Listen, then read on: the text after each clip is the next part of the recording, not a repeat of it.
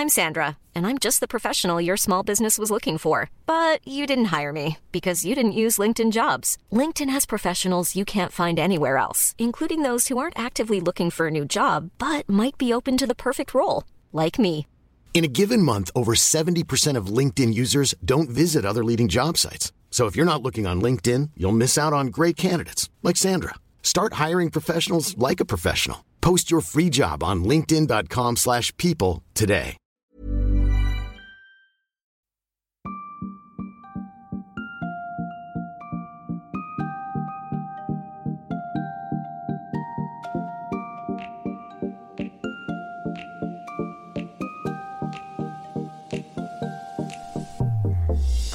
Et bienvenue dans Sois sage et parle fort, le podcast pour oser, se changer, ne plus se conformer, se cultiver, créer, rire, parfois pleurer, défendre nos opinions, débattre de sujets et anecdotes variés. Je suis Marie et comme vous savez, j'ai décidé d'arrêter d'être trop, sage et de parler fort de ce que j'ai envie. Et aujourd'hui, je suis très heureuse de pouvoir enfin parler de yoga. Depuis le temps que j'en avais envie, j'ai enfin trouvé la femme avec qui en parler. Bienvenue Carole, Euh, tu es professeure de yoga. Oui, Et on se connaît, on s'est connus comment? Par Instagram, je on s'est crois. connu par Instagram à l'origine. Je t'avais découvert par ton blog, Maman Yogi, puis Maman Prof de Yoga. Et puis je suis venue à ta retraite de yoga l'année dernière, Oui, qui était avec euh, Faustine et Mélanie. exactement. Les deux autres Happy Yogis. Voilà, vous avez monté votre petit trio Happy Yogi Society et vous organisez une seconde retraite au mois de mai. Oui, tout à fait. Je ne ferai peut-être pas partie, mais c'était génial. Tu nous manqueras. Je sais. je- Donc on a décidé de faire cet épisode sur le yoga, sur euh, la pratique du yoga, pourquoi tu es devenu prof, qu'est-ce que tu faisais avant, qu'est-ce que ça a changé, etc. etc. Donc euh, déjà, qui es-tu? Alors, je m'appelle Carole, j'ai 34 ans. Je suis, comme tu l'as dit, euh, yogi, maman. Ça résume à peu près tout ça. Je suis aussi végane, j'adore aussi tricoter, j'adore faire des colliers en perles, je vis en couple avec le père de ma fille. Tu as 34 ans, tu as découvert le yoga à quel moment? J'ai découvert le yoga en 2009, donc j'avais, vu qu'on est en 2019, 24 ans. Ok. Euh, J'ai découvert le yoga à l'époque, j'avais une maladie de Hodgkin, donc une forme de lymphome, un cancer. Au bout de 3-4 mois de chimio, la maladie reculait, mais j'étais fatiguée, je dormais mal, euh, tout le système nerveux commençait à être un peu atteint, etc. Bon, j'étais, j'étais pas au top, quoi. Voilà, c'était un peu dur pour moi. J'étais pas particulièrement sportive à l'époque, donc le sport ne me manquait pas, on va pas se mentir. Mais en fait, du coup, faire des choses avec mon corps euh, m'a manqué. Et je ne sais plus, franchement, si j'ai lu ça dans un magazine, si un médecin me l'a dit, si une masseuse me l'a dit. Quelqu'un m'a dit, va faire du yoga. À l'époque, 2009, il n'y avait pas des studios de yoga à tous les coins de rue, c'était pas du tout une mode, j'étais pas sur Instagram. Donc j'ai tapé euh, yoga sur les pages jaunes. Euh, j'ai trouvé un, un centre qui s'appelait le temps du yoga et de la relaxation, rue Daguerre, un centre de hatha yoga. Pas du tout comme les studios de yoga qu'on connaît maintenant, un petit centre où tu prenais ton abonnement, un cours par semaine, tu payais ton trimestre, etc. Un truc un peu tradit. C'est comme ça que j'ai commencé aussi, avec un petit vieux, mais... et c'était 100 euros l'année pour un cours par semaine. Ouais, ah c'est pas cher. C'était à Toulouse et c'était en 2012. D'accord. J'avais 18 ans. On faisait le poisson, après on faisait le chameau. Ah oui, bah oui, c'est ça. euh, Il n'y a, pas- y a pas ce flow euh, qu'on pratique plus toutes les deux maintenant. Mais, euh, il avait 70 ans quoi. mais moi, en fait, j'étais entourée de personnes de 70 ans, mais comme j'étais en chimio, c'est moi qui galérais le plus. En fait, parfois, je m'endormais dans les postures, ou je pouvais dormir jusqu'à 19 heures par jour. Donc, du coup, euh, tu me mettais sur le tapis, je, je dormais. Et, euh, et du coup, t'as rencontré le yoga comme ça, à 24 ans, par le Yoga. Et t'as fait ça pendant combien de temps?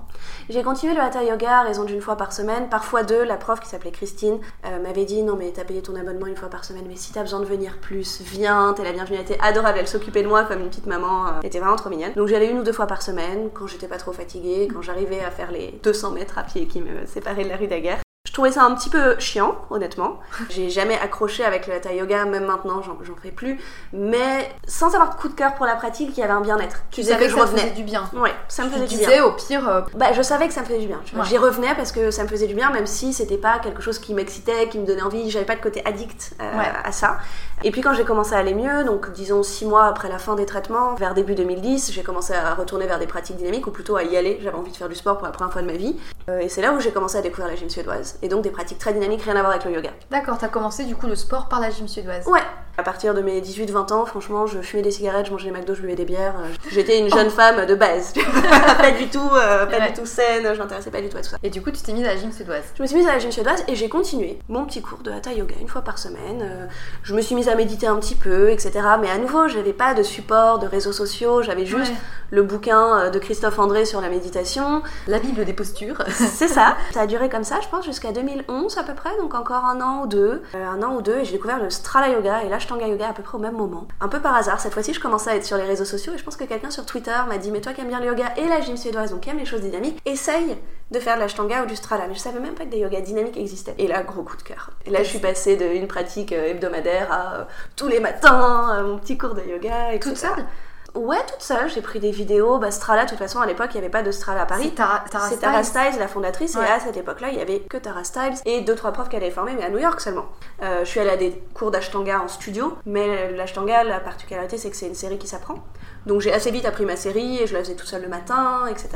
Et je suis vraiment devenue accro comme ça. Et puis je suis tombée enceinte en 2013, du coup. D'accord. J'avais euh, un an et demi d'ashtanga. Et là, tu euh, travaillais derrière moi. Et là, j'étais juriste. De 9h à 18, 19, 20h, 21h, selon les jours.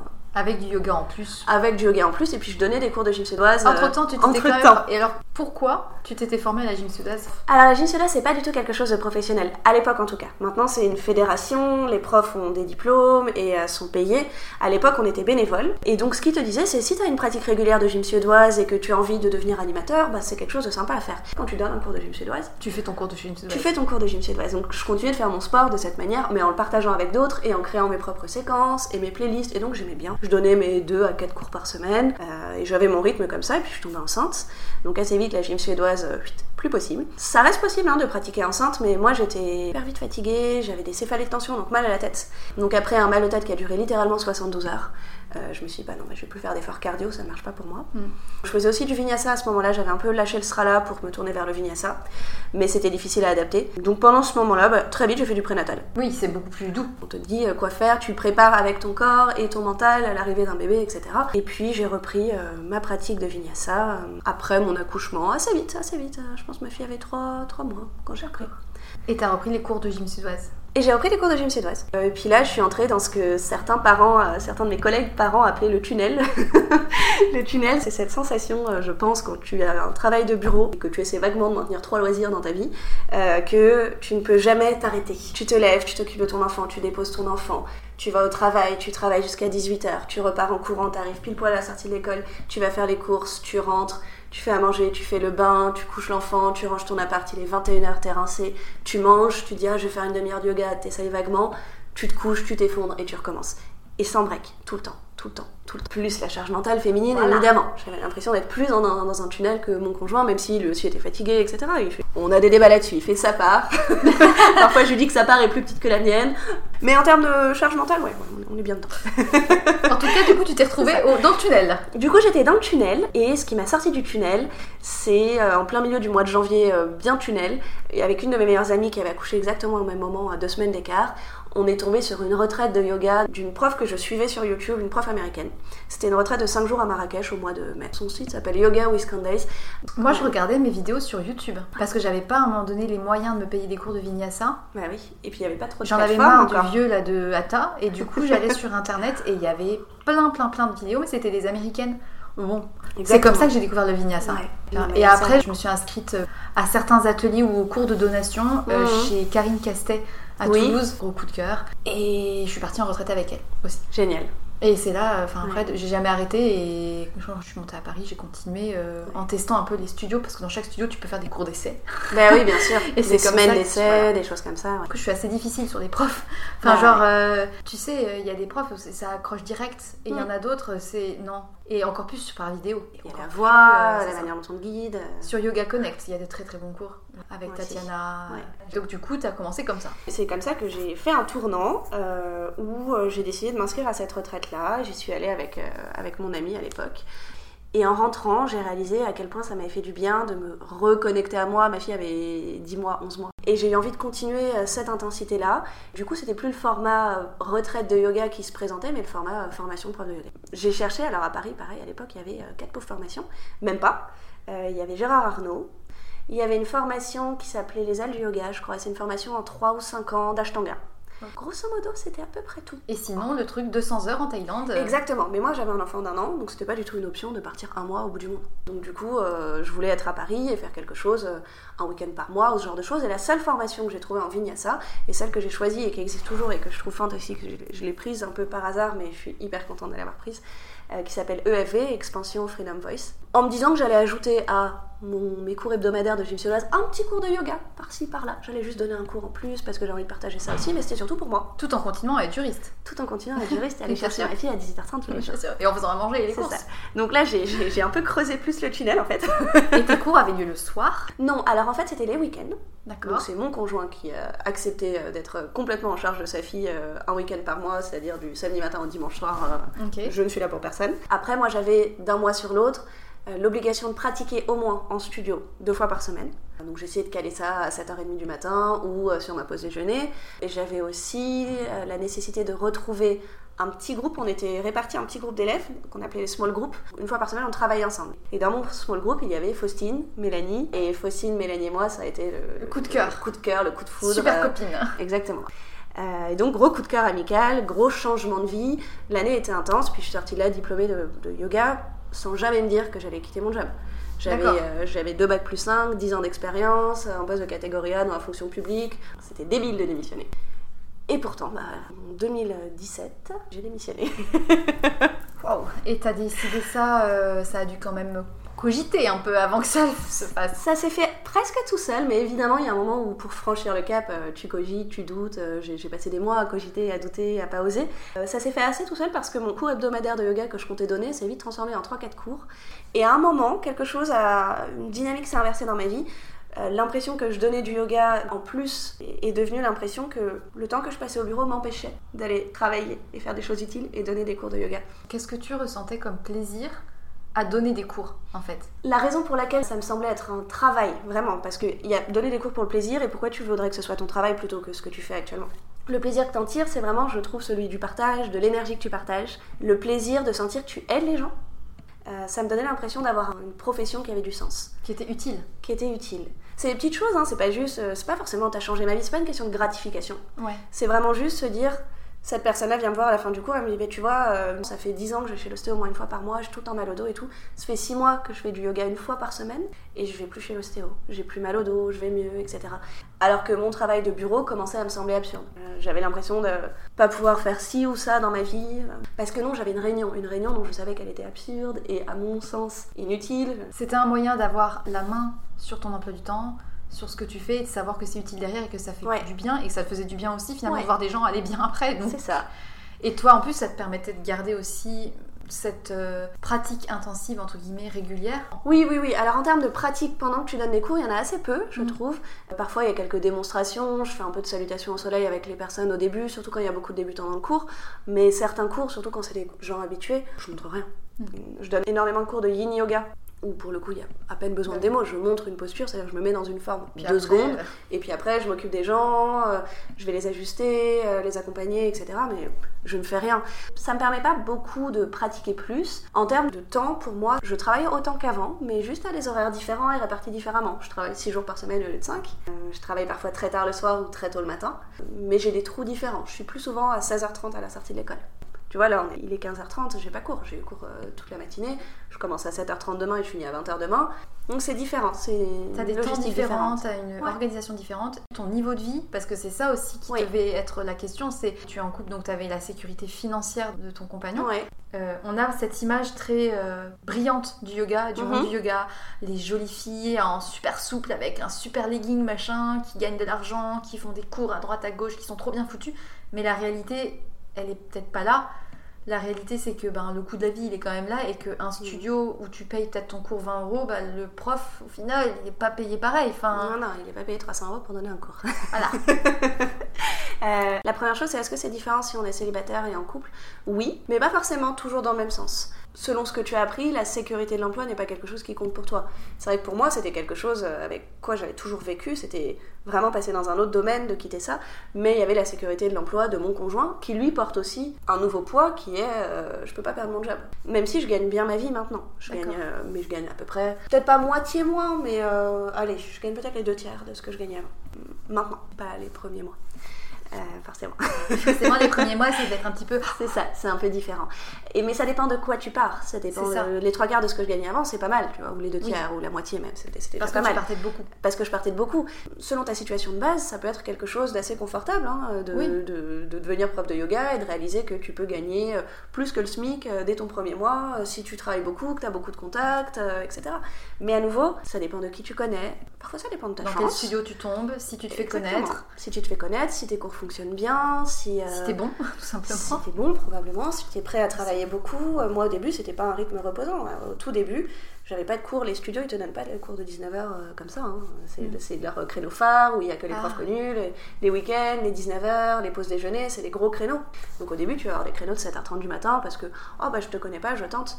Moi, je me levais à 6h tous les matins testeur pour, euh, savoir si tu tiens et savoir si c'est vraiment ta vocation. Oui, oui. Euh, j'avais des cours à 16h euh, qui étaient souvent annulés parce qu'à 16h il s'avérait qu'il y avait personne. Ça m'arrangeait parce que moi je voulais pas travailler tous les soirs. J'ai un bah enfant en bas âge, je préférais être chez moi le soir. Assez vite, c'est quelque chose que j'ai changé cette année. Je donne plus qu'un seul cours le matin, donc j'ai commencé à accepter de travailler le soir. T'es célèbre maintenant. Alors, un, on m'a demandé, et deux, j'ai accepté. Effectivement, il y avait deux choses. Maintenant que je suis une super sœur du yoga, évidemment. Je donne des cours dans plusieurs studios différents. On peut choisir de donner deux, trois cours dans plein de studios. On peut choisir de travailler beaucoup dans un studio, c'est ce que j'ai fait moi. En cours public, je ne travaille qu'avec Olibi et Youge, parce que pour des raisons différentes, j'adore ces deux endroits. J'adore les personnes qu'ils ont créées, ces deux entreprises créées par des femmes françaises, euh, et je trouve ça génial. Pour rappel, Olibi, c'est une plateforme où on peut acheter des cours à l'unité ou en carnet qui sont quand même beaucoup moins chers qu'en studio, et qui sont organisés dans des lieux, genre des coworking ou des choses comme ça, des espaces de coworking à Paris, Lille, Nantes, je crois. Nantes. Lyon aussi. Peut-être qu'ils viennent d'ouvrir à Bordeaux, en tout cas c'est un projet, je sais pas l'ont fait. Une des personnes, euh, Marine chez Olibi, a pour euh, mission de chercher euh, des endroits à louer. Dans le yoga vraiment accessible à tous, partout, etc. Donc c'est hyper bien. Yuge, c'est à l'autre côté du spectre. C'est un studio dont les cours sont un peu plus onéreux, effectivement. Donc on est plutôt autour de 30 euros le cours à l'unité. Après, il y a des formules, des forfaits, des moyens d'avoir des cours un peu moins chers, des tarifs moins de 25 ans, ce genre de choses mais on est dans un concept avec de la lumière infrarouge, des bougies, euh, et du coup il fait chaud puisque la lumière infrarouge fait monter la température de la pièce à 25 à 30 degrés max, je pense. Donc des cours vraiment très cocooning, euh, hyper chouette, j'adore travailler là-bas aussi. Je travaille dans ces deux endroits maintenant, euh, et je répartis mon emploi du temps entre ça et les cours en entreprise majoritairement. D'accord. Entreprise, c'est pas mal aussi pour ceux qui peuvent pas forcément se déplacer jusque dans les studios après le travail. Les gens sont hyper contents d'avoir cours sur place. C'est quelque chose que j'aime beaucoup faire parce qu'en fait, tu vois toujours les mêmes élèves d'une semaine sur l'autre. C'est ça, tu peux les suivre. Exactement, tu les suis vraiment, ils se connaissent, ils te connaissent, tu les connais. Euh, alors que quand tu vas même dans un cours public avec beaucoup d'élèves récurrents, il y a toujours des nouvelles personnes, euh, etc. Donc tu as moins ce suivi. Alors que là, il y a vraiment en entreprise un suivi que j'adore. Une ambiance plus décontractée du coup aussi. Ils traversent euh, leur couloir d'entreprise en chaussettes. Euh, ça met un peu d'ambiance relax dans l'entreprise quand il y a les cours de yoga au milieu de... Est-ce que tu penses pas qu'il y a aussi euh, toute une tendance yoga? Parce que bon, maintenant, il y a beaucoup beaucoup de profs de yoga. Mm-hmm. Il y a beaucoup beaucoup beaucoup beaucoup de cours de yoga. Et il y a cette tendance yoga, enfin, il n'y a pas une semaine sans qu'il y ait un magazine qui en parle. Bien sûr. fait ça. Et en plus, maintenant, c'est twisté à la sauce fitness, c'est twisté à la sauce fille super canon, super legging, mm. super bien foutu. Comment tu le ressens ça? Parce que le yoga, c'est quand même une pratique assez spirituelle mhm. qui vient pas du tout d'ici. Qu'est-ce que tu penses de tout ça? C'est pas quelque chose qui m'agace ou qui me touche particulièrement. Je pense qu'il y a clairement une mode du yoga et aussi, surtout, une espèce de récupération derrière. Et c'est ça qui fait qu'on en parle tout le temps, plus que les gens qui pratiquent. C'est la même chose que pour le véganisme, par exemple. Je crois que tu en avais un peu parlé dans, ton, dans un de tes épisodes avec, avec Fanny, vous parliez d'ERTA. Et tu vois, le véganisme, c'est quelque chose d'assez profond chez les gens qui sont véganes, et moi je suis végane. C'est super chouette qu'on en parle de plus en plus, parce que ça éveille les consciences. Mais derrière, il y a la grosse récupération. Il y a Erta qui crée sa gamme 100% végétale, il y a les débats un peu polémiques, le véganisme, est-ce que c'est meurtrier euh, pour euh, les enfants, ce genre de choses. Mais je pense que tu peux vivre un peu au-dessus de ça et t'en foutre en vrai. C'est plus une question de euh, comment tu le prends. C'est ça. Parce que c'est vrai que le yoga, euh, ça a pris une dimension très mode et très tendance. Il y a plusieurs euh, types de façons de voir les choses. Il y en a certains qui sont hyper euh, tradis et qui vont dire ouais mais c'est n'importe quoi, le vrai yoga c'est ça. Et puis t'as ceux qui vont vraiment surfer sur la vague à fond, ouais moi je suis allée faire du yoga machin, et qui vivent le yoga comme un sport, comme un dépassement de soi. Ouais. Je sais faire cette posture, je sais faire ça sur la tête, et qui vont jamais prendre une photo moche de leur savasana, mais qui vont toujours mettre en avant le corps comme une prouesse, comme Mhm. un... Et au final, c'est pas yoga ça. C'est, tu vois C'est pas l'objectif du yoga. Non. Après, ce que je me dis, c'est que ces mêmes personnes, si on garde notre, euh, notre analogie avec le véganisme, pourront venir au yoga comme ça, comme on peut venir au véganisme en achetant un truc euh, 100% végétal Erta. À noter, aucun de leurs produits n'est vegan, hein, il y a des œufs dans tout, donc c'est pas 100% végétal. Précis, nota bene. Nota bene, c'est- Ouais. c'est de la vraie récup, ils savent pas ce que c'est le ça, véganisme. ouais, vu. De la même manière qu'un yoga hyper fitness, et moi je donne des cours de hit yoga. Ouais, donc un mélange de fitness et yoga. Ça me dérange pas qu'on y trouve autre chose, mais une des raisons pour lesquelles j'ai créé ce cours de hit yoga, à l'origine, le hit yoga c'était dans mon salon, le matin toute seule, c'était pour débarrasser ma pratique de notions de prouesse, de vouloir se dépenser, de vouloir euh, faire de l'exercice, etc. Donc je faisais un petit mélange des deux, et une fois que j'étais bien rincée, je faisais ma pratique. J'avais plus besoin de me dépasser dans ma pratique, j'avais pas besoin d'aller faire des belles postures, j'avais déjà fait mon sport, et comme j'adore faire du yoga, mon sport était infusé de yoga, d'où le concept de hit yoga, de yoga fitness. Euh, ma pratique derrière, elle pouvait être plus calme, plus méditative, plus répondre à mon besoin du moment. Donc pour moi, que les gens viennent au yoga parce qu'ils ont trouvé un cours hyper trendy, euh, ou parce qu'ils avaient envie de s'acheter un beau legging et du coup ils le rentabilisent en allant à un cours de yoga, ça me dérange pas. Peut-être qu'ils vont accrocher et creuser et approfondir leur pratique et découvrir autre chose. Et je suis presque autant agacée par ces personnes-là, pour peu qu'elles m'agacent, et c'est assez peu le cas. hein. Peut-être que j'aurais pu être cette personne. Ouais, Juste découvrir le yoga à un moment où c'était à la mode. Quand j'ai découvert, c'était pas la mode, donc On me demande pareil. je à travers les mailles, mais j'aurais pu être cette personne. Les personnes qui sont hyper puristes et qui jugent les autres yogis parce que ah mais tu le fais avec des infrarouges, c'est mal. Mais tu le fais dans un yogging qui coûte de l'argent, c'est mal. Mais tu le fais dans tel studio, c'est pas bien. C'est pas comme ça le yoga. C'est pas karma. Ouais. En plus, je suis pas très tradie. Pourtant, j'ai fait des années d'ashtanga. Pareil, moi, il y avait des choses qui m'agaçaient dans, le, dans toute cette mode du yoga. Et mine de rien, petit à petit, tu souris en fait. Je sais pas, tu vois les nouveaux qui sont là, ouais, j'ai découvert le yoga, c'est tellement bien, c'est tellement, je me défoule trop. Et là, tu fais le petit sourire, tu fais, C'est le début, tu verras, tu vas Oui, creuser, tu vas comprendre, tu vas voir, tu vas aller sur ton tapis et tu vas te rendre compte qu'il se passe des choses en fait. C'est dans les cours où j'y allais parce que je savais que ça me ferait du bien et souvent euh, j'ai terminé en pleurs sur mon tapis, j'ai pas compris pourquoi. Et en fait, c'est là que je me suis dit, punaise, il y a quelque chose. Et c'est vraiment aujourd'hui quelque chose de bien, c'est de voir des gens qui y vont au départ pour pas les mêmes raisons que ce qu'on pourrait penser Bien sûr. et qui finalement de fil en aiguille se rendent compte que ça les aide aussi sur le plan du développement personnel de se rendre compte que bah y a des choses sur lesquelles ils avaient des idées reçues qui partent Ouais. complètement. Peu importe la raison pour laquelle tu te mets au yoga, peu importe euh, la forme de yoga que tu as choisi. Et dans mes cours en entreprise, il y a des personnes qui viennent tous les mercredis midi, ou tous les lundis midi, ou tous les mardis midi depuis un an, deux ans, trois ans. Ça n'a pas changé leur vie. Ils ont plus mal au dos, ils sont hyper contents, ils sont un peu plus calmes, ils disent Ah, je gueule moins sur mes enfants le soir. Mais ils vont pas devenir prof de yoga, ils vont même pas chercher à aller prendre un autre cours ailleurs, ils ont juste leur cours hebdomadaire.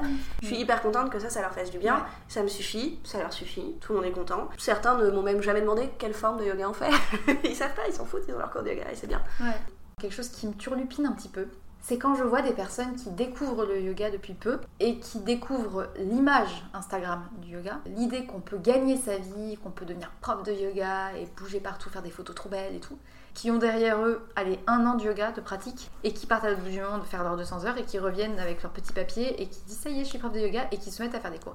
Et il y a une part de moi Qui ne peut, qui juge, qui ne peut s'empêcher de dire mais même moi, en en ayant fait depuis 8 ans, je ne me sentirais absolument pas légitime pour aller dire euh, fais ça comme ça ou ah, je vais aller faire une formation et en plus encore moins en 200 heures. Je trouve ça ridicule. Ok, c'est peut-être une révélation, mais euh, allô quoi. Enfin, c'est c'est Mm. comme si tu disais j'adore l'histoire, euh, je vais apprendre à fond pendant deux mois et je vais devenir prof. Enfin, est-ce que tu as eu le temps de t'accomplir dedans? Est-ce que tu as eu le temps de sentir les bienfaits psychologiques en un an?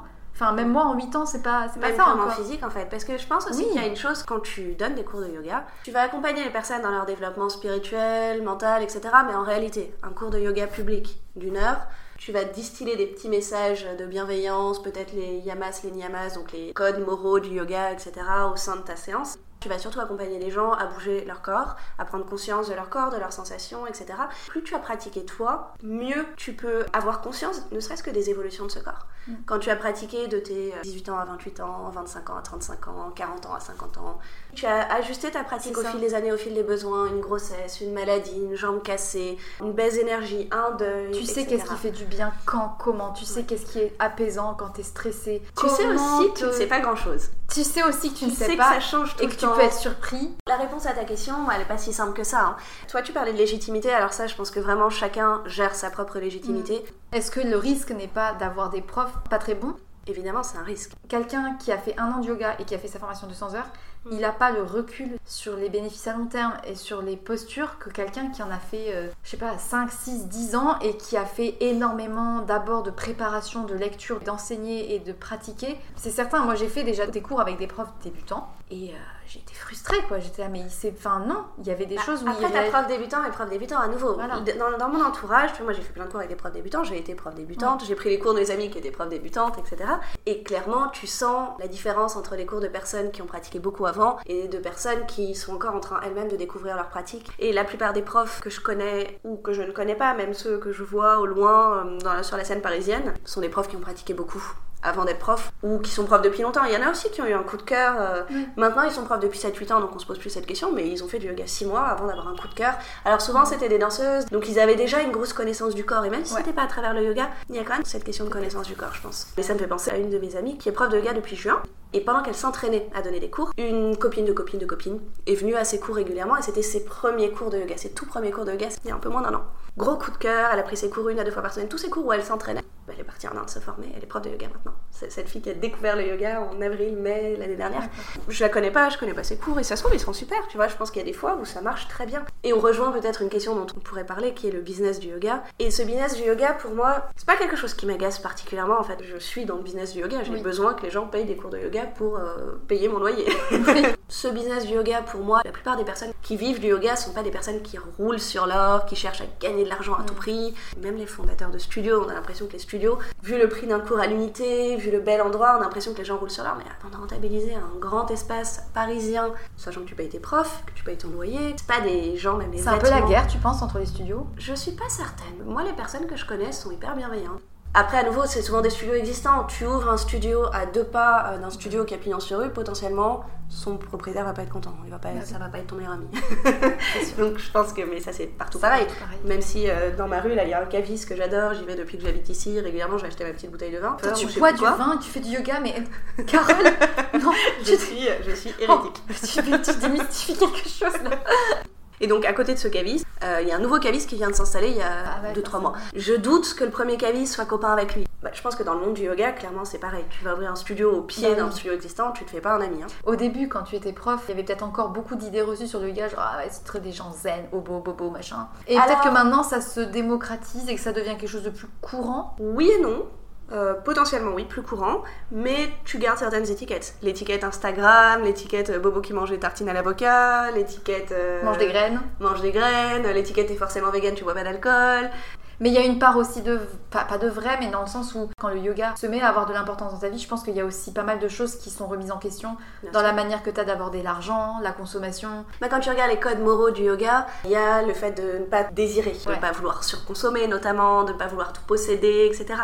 Euh, il y a le fait de ne pas voler, et ça, ça a un côté vraiment assez écologique aussi, on peut le voir de plein de manières, hein, tous ces principes. Ne pas voler euh, aux autres, en fait, en gaspillant. Le gaspillage est une forme de vol. La non-violence. J'avais une question aussi, les hommes. Hmm. On n'en voit pas beaucoup les cours On n'en voit pas tant que ça, alors que c'est vrai que quand, à l'origine, en Inde, les chalets étaient interdits aux femmes. C'était une pratique d'hommes, pour les hommes. Les femmes ont commencé à être admises, mais pas quand elles avaient la règle, parce qu'elles étaient impures. Et en tout cas, quand c'est arrivé en Occident, c'est arrivé sous une forme assez différente. Que moi, je ressens pas forcément, j'ai pas l'impression de vivre dans un milieu de business de yoga, j'ai pas l'impression de vivre dans un truc hyper à la mode, j'ai l'impression d'avoir des gens normaux en cours. Mais il n'y a pas beaucoup d'hommes parce qu'il y a cette image. Et après, il y en a quand même de plus en plus souvent. Là, cette semaine, je pense que j'ai eu un seul cours sans hommes. Il y a peu de profs de yoga hommes aussi bizarrement, en tout cas en Occident. C'est pas une majorité et pourtant, par rapport à la proportion d'élèves, c'est un peu comme à la fac de droit. Plein de femmes, pas beaucoup d'hommes, mais plus tu montes dans la hiérarchie, plus il y a d'hommes. J'aime beaucoup l'image. T'arrives en fac de droit, il y a 200 nénés. C'est ça. 4 mecs. Et dans les top 40 des avocats, dans les partenaires, il y a que des mecs. Et dans le milieu du yoga, bah, c'est pareil que partout. C'est-à-dire que sur un même cours, quand je suis pas là et que je me fais remplacer, si je me fais remplacer par une femme, généralement les gens viennent pour ton cours et donc il y a moins de monde. Je me fais remplacer par un homme, ça chute pas tant que ça. Parfois il y a même plus de monde que quand c'était moi. Ils se disent, ah, un petit mec là. euh, Tu sais pas ce que les gens se disent. Tu vois, je pense même pas que ce soit conscient. C'est un homme, il est plus légitime, il doit mieux savoir. On pense que les hommes sont meilleurs. Peut-être qu'on se dit aussi que le cours va être plus dur, plus physique, parce que c'était la même chose en gym suédoise. Ce que je te décris, c'était vraiment exactement pareil. Très peu d'hommes profs de gym suédoise. Leurs cours étaient sur les attentes, euh, etc. Euh, tu sais que je pratique un modo yoga. Pour le coup, il n'y a presque que des profs hommes. Il y a aussi des femmes, hein, euh, mais il y a moins de femmes que d'hommes. Et c'est le seul endroit où à chaque fois que je vais, il y a beaucoup d'hommes qui pratiquent, mais genre beaucoup, et des habitués. Après, pour les hommes, je pense aussi que c'est plus encourageant que le prof soit un homme. Tu vois, ça se comprend dans ce sens-là. C'est assez particulier de voir qu'il y a autant d'hommes à chaque fois. Je me dis, punaise, mais euh, il y a presque la moitié là. Waouh Ah oui. C'est vraiment euh, impressionnant. En Ashtanga, t'as un peu plus ça aussi. Je pense aussi. Ouais. Pour moi, c'est beaucoup de représentation mentale, consciente ou inconsciente, Mm. qu'ont les gens. Et après, au niveau des effets positifs sur le corps ou sur le mental, Pour moi, c'est vraiment quelque chose qui m'a appris à lâcher prise. Les gens qui me connaissaient avant que je fasse du yoga s'en rendent peut-être mieux compte, sont souvent surprises de savoir que j'étais très insomniaque, hyper impatiente. Et pour moi, ça a été une pratique qui, graduellement, c'est pas une baguette magique, mais graduellement, je dors bien. Je suis beaucoup moins anxieuse, j'ai beaucoup plus de recul, je lâche beaucoup plus prise. Ça m'a vraiment accompagnée dans la maternité. euh, j'ai fait du yoga le jour de mon accouchement, j'ai dû, j'ai dû perdre les os euh, quelques heures après un cours de yoga un petit peu trop dynamique pour une femme enceinte de 9 mois. zéro Mais douleur. genre, j'en euh, avais marre, j'ai envie d'accoucher. je dis, bon, allez, un bon petit cours là. Allez, vas-y, sors. C'est ça. Voilà. Et puis finalement, terme. accouchement au top grâce au yoga. Écoute, figure-toi que sans entrer dans les détails de l'accouchement, oui, euh, j'ai échappé à la césarienne, puis euh, au forceps, euh, puis à l'épisiotomie, et les sages-femmes m'ont dit, ah bah heureusement vous faites du yoga parce que sinon c'était césarienne. Vous avez un périnée de fou. Le périnée, le souffle, euh, c'était hyper bien. Bon. Nota bene, si tu n'as pas encore d'enfant, pense-y, le jour où ça. tu veux accoucher plus tôt, sans douleur, Mais il y a la gestion du souffle, euh, il y a. disons que ça mal, la préparation du mais tu lâches prise. C'est ça. ça, ça coule sur toi. Non, mais t'as aussi une vraie conscience de ton corps. Je trouve qu'en en termes de conscience de son corps, de ce qui nous fait du bien ou ne nous fait pas du bien, au fil des pratiques, ça s'affine vraiment. J'ai oublié presque mes sensations de grande débutante. Mais parfois, quand je vais voir quelqu'un dans un cours, surtout en cours de yin yoga, donc c'est une pratique très statique, très immobile, je cherche pas du tout d'engagement musculaire. Il y a vraiment zéro compète. Ça a vraiment, moi, changé ma pratique, changé ma vie, de découvrir le yin yoga, de devenir prof de yin yoga et maintenant formatrice de yin C'est yoga. des postures qui sont maintenues très longtemps dans une dynamique très passive. Dans une dynamique passive, à la différence d'un yoga restauratif, il y a quand même une sensation. En restauratif, tu vas mettre plein de coussins, plein de machins pour être juste bien. En yin, t'es pas toujours au top de ton confort. Tu as une sensation qui est plus ou moins présente et en fait, on cherche à appliquer vraiment un stress sur des tissus. Mais en tout cas, tu vois, je parlais de conscience de son corps. ça. Quand je vais moi voir un débutant euh, dans, un- dans une de ses postures, je lui dis est-ce que tu sens la posture à tel endroit? Telle posture vise à avoir une sensation sur l'extérieur de la hanche droite, peu importe. Et les gens parfois te regardent, te jettent un regard vide. Sens tu- pas. Tu sais, ils sentent pas, ils savent pas ce qu'ils sentent, ils savent pas où est leur hanche, Ouais. ils sont perdus dans leur corps. Et tu sens que de séance en séance, cette perception de soi-même s'affine. Et c'est ça qui a aidé pour l'accouchement par exemple, c'est ça qui t'aide au quotidien, c'est ça qui te fait faire la différence dans ton quotidien quand tu as un petit rhume ou une grosse crève et là en fait je vais quand même aller chez le médecin, ou là en fait je suis un peu en burn-out. C'est une conscience plus fine en fait de ton corps, de tes besoins, de tes envies. Ouais. Par-delà tous les aspects positifs qu'on peut avoir sur Après les autres la sont souplesse. plus euh, Tu gagnes en mobilité et la mobilité c'est pas nécessairement la souplesse, la mobilité c'est plus la capacité de bouger ton corps dans ce qu'il pouvait déjà faire d'origine. C'est retrouver la capacité de mouvement que tu as toi dans ton squelette à la base et que tu n'utilises pas en fait. C'est ça qui fait qu'on fera toujours nos lacets à 70 ans. J'ai un message personnel à transmettre à mon père. Écoute. Et ça fait depuis un an, deux ans, trois ans que je l'entends dire un jour je me mettrai au yoga parce que, parce que ça me ferait du bien. Et ça fait depuis plusieurs années que je l'entends dire un jour je me mettrai euh, au, yoga. C'est vraiment pour me faire. Voilà. Et je l'ai amené à Modo Yoga quand il est venu à Paris. Quand il est sorti, il m'a dit Je comprends pourquoi t'aimes. Vraiment, je comprends. Ah ouais J'irai pas tout le temps quand même. Quand même, hein. Mais je sais qu'il faudrait, mais, mais je sais que. Genre, je le laisse parler. Je sais qu'un jour, il va me dire Non, mais là, il faut vraiment que je le fasse. Et il va trouver un cours d'association de attaque. Il dira C'est pour mes muscles. J'y vais euh, pour le principe. Mais pour le corps il y a des bénéfices qui sont évidents. Et pour la euh, tête aussi. voilà.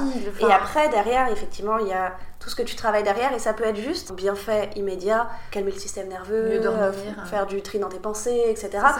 ça. Peut aussi être juste le fait que ça va te faire choisir d'aller vers un mode de vie un peu plus en adéquation avec les valeurs du yoga, la non-violence, plus écologique, la bienveillance, prendre soin de soi, Mm. prendre soin des autres. Je trouve que ça, a des effets aussi sur ça en fait. C'est-à-dire que maintenant, Moi, il y a 8 ans et moi, il y a maintenant, je suis convaincue que le yoga a sa part de responsabilité où tu réagis plus, où tu es plus tolérante, tu es moins impatiente, tu es moins anxieuse sur des petits détails de la vie.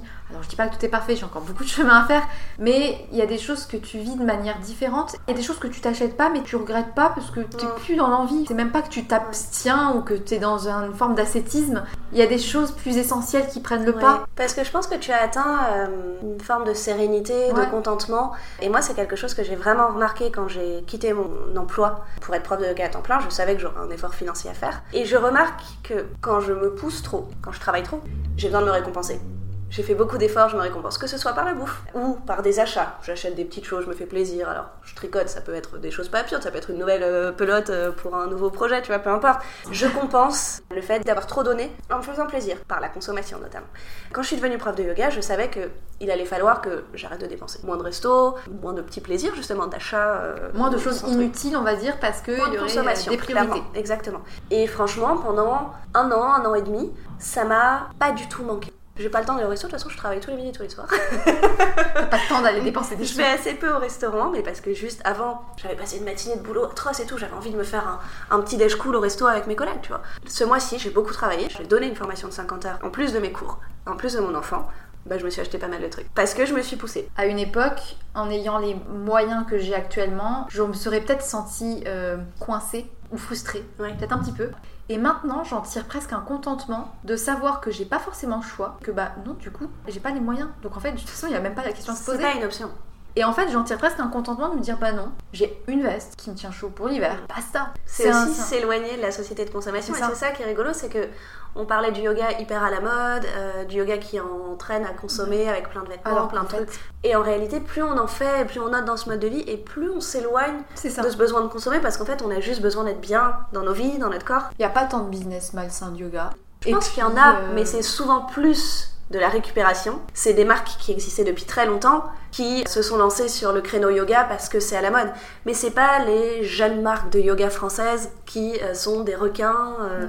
Après, c'est vrai que le côté un peu négatif, c'est que la vitrine Instagram montre toujours les mêmes types de personnes, les mêmes types de corps, des femmes minces, blanches. Et ça, ça peut encore porter préjudice à des personnes qui n'oseraient pas Ouais. venir dans des cours ou qui se diraient bah non, je suis pas assez souple, je suis pas assez mince. Ça a l'air bien, mais c'est pas pour moi. Et ça, c'est un peu dommage parce que euh, derrière des écrans, il peut y avoir plein de personnes, des gens de 50 ans, des femmes euh, qui ont eu euh, trois accouchements qui se sont pas bien passés, qui Mhm. sont pas dans la possibilité de bouger tel muscle ou tel corps, alors qu'en fait, si, on peut toujours faire un cours de yoga. Bien et ça, sûr. je pense que c'est le message qu'on pourrait transmettre maintenant. Ouais. C'est si vous avez besoin de vous faire du bien, venez, mais même si vous avez une jambe à la traîne, peu Il importe. faut choisir son cours, aller ça. à un cours qui semble approprié, ne pas hésiter à appeler le studio avant ou ce genre de choses. C'est l'algorithme Instagram. Les gros comptes, et c'est aussi une demande du public. Les comptes de belles femmes blondes, euh, jeunes, musclées, sans enfants de préférence, ont un million d'abonnés. Par hasard, un corps super bien foutu, inatteignable et des photos super bien belles. Et ben, retouchées, derrière ton mais parce écran- que c'est leur boulot, souvent elles sont photographes, elles adorent ça, ou elles ont un mari ou une amie photographe, euh, c'est des photos Voilà. pro hein, qu'elles mettent, c'est Ouais, pas le, le petit compte euh, machin. C'est pas le handstand du matin, les cheveux ébouriffés quand tu sors de ta douche. Non. Non, Non, non. Parce que ça, c'est la réalité. Mais après, tu vois, dans mon entourage, il y a quand même plein de profs de yoga qui ont un compte Instagram comme le mien, pas très gros, avec entre 500 et 3000 followers, qui véhiculent plutôt cette image-là du yoga, la nôtre. Oui. Le yoga en pyjama dans ton salon avec la luminosité pourrie et ton gamin qui te saute sur le Et dos c'est au milieu de ta rassurant. posture. De se dire qu'il y a encore des comptes comme ça qui montrent la vérité parce que il faut pas oublier.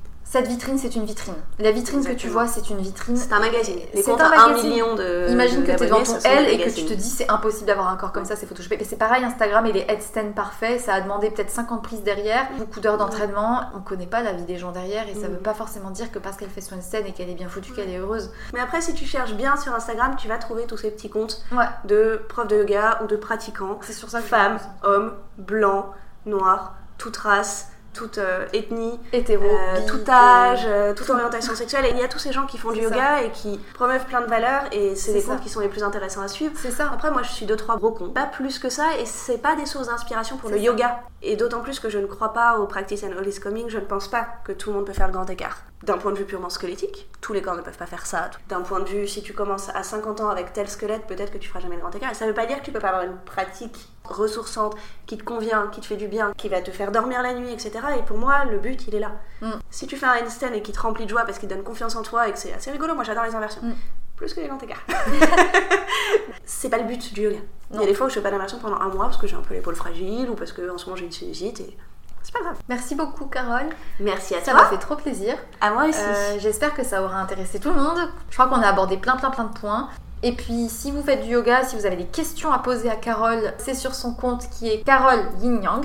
Pour le yin et le yang. Vous pouvez retrouver aussi Faustine et Mélanie sur Instagram et leur compte aussi Happy Yogi Society. Elles organisent des workshops, des retraites. La prochaine, il reste peut-être encore des places. Ouais, il reste quelques places. C'est du 24 au 27 mai. Et voilà, moi je sais que c'était génial parce qu'elles ont toutes les trois une pratique différente et on découvre euh, à chaque fois euh, des choses différentes et c'est une cohésion super. Je vous souhaite une très belle journée, encore merci pour vos retours et surtout n'oubliez pas, soyez sages un peu et parlez fort beaucoup.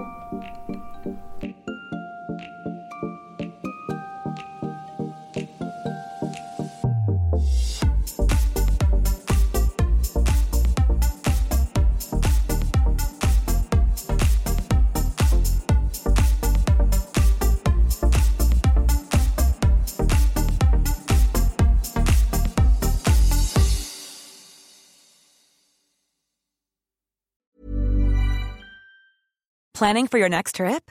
Elevate your travel style with Quince. Quince has all the jet setting essentials you'll want for your next getaway, like European linen, premium luggage options, buttery soft Italian leather bags, and so much more. And is all priced at 50 to 80% less than similar brands. Plus, Quince only works with factories that use safe and ethical manufacturing practices. Pack your bags with high-quality essentials you'll be wearing for vacations to come with Quince. Go to quince.com slash pack for free shipping and 365-day returns.